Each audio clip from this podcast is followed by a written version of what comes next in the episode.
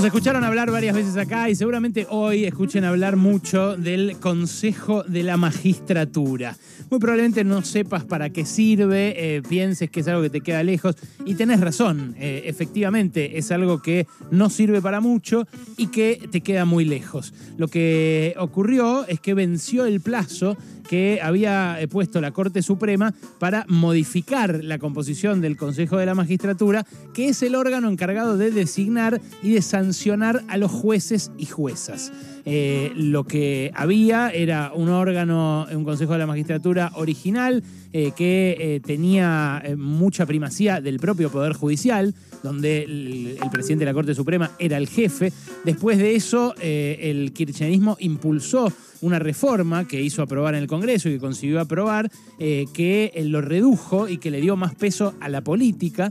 Eh, y finalmente la Corte Suprema lo declaró inconstitucional y le dio seis meses al Congreso para que decida, bueno, nuevamente qué hacer con este organismo y qué hacer en definitiva con la justicia. Ese plazo venció la semana pasada, el Congreso no se pudo poner de acuerdo, el kirchnerismo que quería modificar el Consejo de la Magistratura no consiguió las mayorías necesarias para hacerlo, eh, no le puso demasiada garra tampoco el resto del peronismo, eh, y de esta manera eh, Horacio Rosati, el presidente de la Corte Suprema, quedó en, bueno, quedó en condiciones de quedar al frente del Consejo de la Magistratura.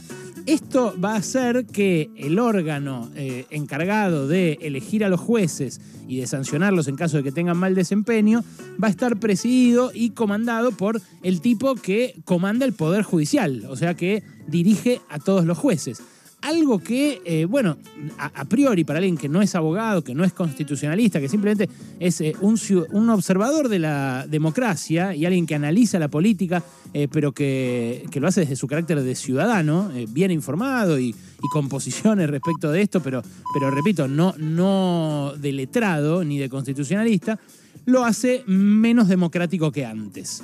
¿Era democrático antes? No, esa es la cagada antes ya era recontra archi antidemocrático. ¿Por qué? Bueno, porque la justicia es el menos democrático de los tres poderes de la democracia.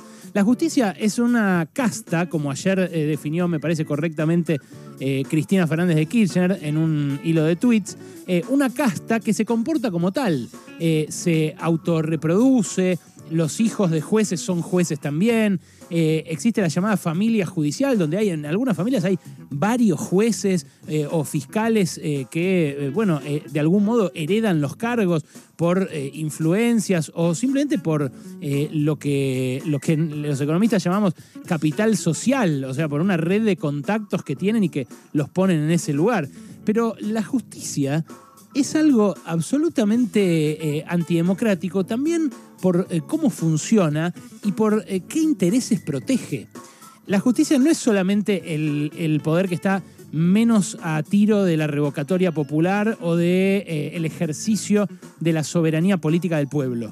¿Por qué? Y bueno, porque a los jueces no se los elige directamente, sí se elige directamente a los diputados, sí se elige directamente al presidente, sí se elige directamente al vicepresidente, pero además los jueces todo el día se la pasan eh, buscando eh, perpetuar el statu quo de diversas maneras y sin reparar en que ese statu quo es cada vez más injusto.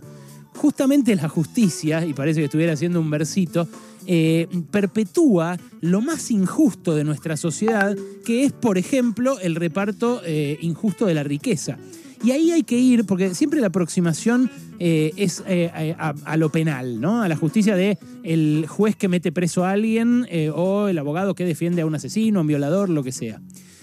En la justicia civil, donde se habla de guita, donde se discute el patrimonio, ¿no es, por ejemplo, la, la, Cámara Civil un espacio donde las aseguradoras tienen una banca tremenda. No es eh, un lugar a donde muchas veces se bajan las indemnizaciones eh, que eh, le tocan a alguien por haber sido atropellado, por haber perdido un dedo en el trabajo o por lo que sea, en beneficio justamente de esas aseguradoras que si no tendrían que poner toda la tarasca. En el penal, para ir al ejemplo que todos dan, ¿puede ser juez un tipo que nunca fue a visitar como abogado a un reo que está en un calabozo meado de uno y medio por uno? Eh, quiero decir algo, el, juez muchas veces, el que decide sobre la libertad eh, o la no libertad de alguien, es alguien que ni siquiera conoce el lugar a donde va a confinar a una persona. Es alguien que no sabe de las condiciones horribles, espantosas, eh, que reproducen además la delincuencia, en las cuales terminan encarcelados los pobres, que son los que en el ejercicio clasista de la justicia les toca la peor parte. ¿Por qué? Y bueno, porque eh, es muy evidente esto y es increíble que no se vea. Cuando un millonario va preso, cosa que pasa muy pocas veces, el millonario va a un lugar especial, a una especie de eh, prisión VIP. ¿Por qué? Y bueno, porque eh, si no, lo haría de facto porque el sistema es tan injusto que el que tiene guita podría pervertir y corromper al guardiacárcel y a todos los precios, a todos los presos de un pabellón si tiene guita fuerte afuera. Entonces, para prevenir eso, directamente lo ponen aparte eh, y directamente lo ponen en un lugar que se parece mucho más a como debería ser una prisión, en donde respetáramos los derechos humanos, que a esa posilga eh, donde se viola a otros presidiarios, donde los eh, guardiacárceles están todo el tiempo ejerciendo un poder omnímodo que les permite a su vez alimentar su corrupción. Entonces, eh, la verdad que la institución judicial, la institución de la sanción, eh, del castigo al, delito funciona tan mal, está tan, tan eh, enrevesada, que hablar de que la reforma del Consejo de la Magistratura podría hacer algo por cambiar eso, la verdad que me suena a, una, a un ejercicio Em, de, ser naif, un ejercicio de, eh, bueno, de, no, tener claro lo que, lo que pasa realmente, o directamente a un engaña pichanga. Eh, ¿Por qué lo digo? Bueno, porque eh, la verdad todo, pasa en todos los fueros. Al, fuero penal económico, en, la justicia le dicen el fuero penal cómico. Así le dicen, porque la verdad no, no ha sancionado a nadie por fuga, evasión eh, y fuga de divisas, porque no ha sancionado a nadie por contrabando, porque eh, las sanciones son recontra suaves y porque después las terminan eh, canjeando por multas o saliendo de la forma que pueden. Y ni que hablar del fuero laboral, ¿no? El fuero laboral que atacó tanto Macri, que decía que los jueces eh, eran eh, enemigos de las empresas, que querían perjudicarlas, hacerlas fundir. Bueno, en el foro laboral hay algunos jueces que efectivamente eh, le pueden dar la razón al reclamo de un empleado, pero el funcionamiento en general de esa justicia también está mucho más permeado por los estudios patronales que por los estudios que defienden a los gremios o que pueden defender a un trabajador ante un determinado atropello. ¿A qué voy eh, con todo este comentario sobre la justicia que ya lo eh, sabíamos probablemente todos eh, y que se refleja de vuelta en cada paso que da el Poder Judicial, en cada orden de restricción que no se cumple para un violento, en cada orden de pago de alimentos que no se actualiza y que se salen con la suya los padres que no giran la guita a sus hijos para la mantención, aprovechando la inflación? En cada pequeña cosa que ocurre en el Poder Judicial se nota este carácter antidemocrático y este carácter de casta. Ahora, eh, pensar de vuelta que, eh, que bueno, eh, puede modificarse el Consejo de la Magistratura y que a partir de ahí la justicia va a ser más justa o más legítima, me parece de vuelta algo absolutamente engañoso. Más engañoso me parece, y ahí voy, a, voy a ser un poco más enfático, viniendo del kirchnerismo. ¿Por qué? Y bueno, porque el kirchnerismo mostró que su interés por la justicia es un interés que tiene que ver con las causas de corrupción que, inventadas o no, tuvieron en jaque al kirchnerismo más de una vez. Y no, no a todo el kirchnerismo, específicamente a Cristina Fernández de Kirchner.